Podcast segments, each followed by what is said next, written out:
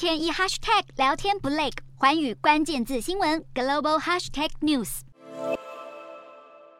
根据日媒报道，日本防卫省正计划扩编驻地冲绳那霸市的陆上自卫队十五旅团，创设冲绳防卫集团，作为西南群岛的防卫核心。冲绳防卫集团计划明显剑指中俄，在中国扩大对台军事威胁之际，因应台湾有事的情况，未来要是正式上路，一旦战争真的爆发，就能立即从冲绳本岛派遣部队到各个离岛，在本土增援部队抵达前就建立好防卫体制。是提高吓阻力。日本联合执政的自民党和公民党二号召开第九次会议后达成协议，同意日本应该拥有可攻击他国飞弹基地等反击能力。相关条文将列入年底要修订的国家安保战略，是战后一直避免重返军国主义的日本在安保政策上的重大转变。如今，日本防卫省正加紧开发可攻击他国基地的装备，将陆上自卫队的十二式陆基反舰飞弹射程延长到一千公里左右。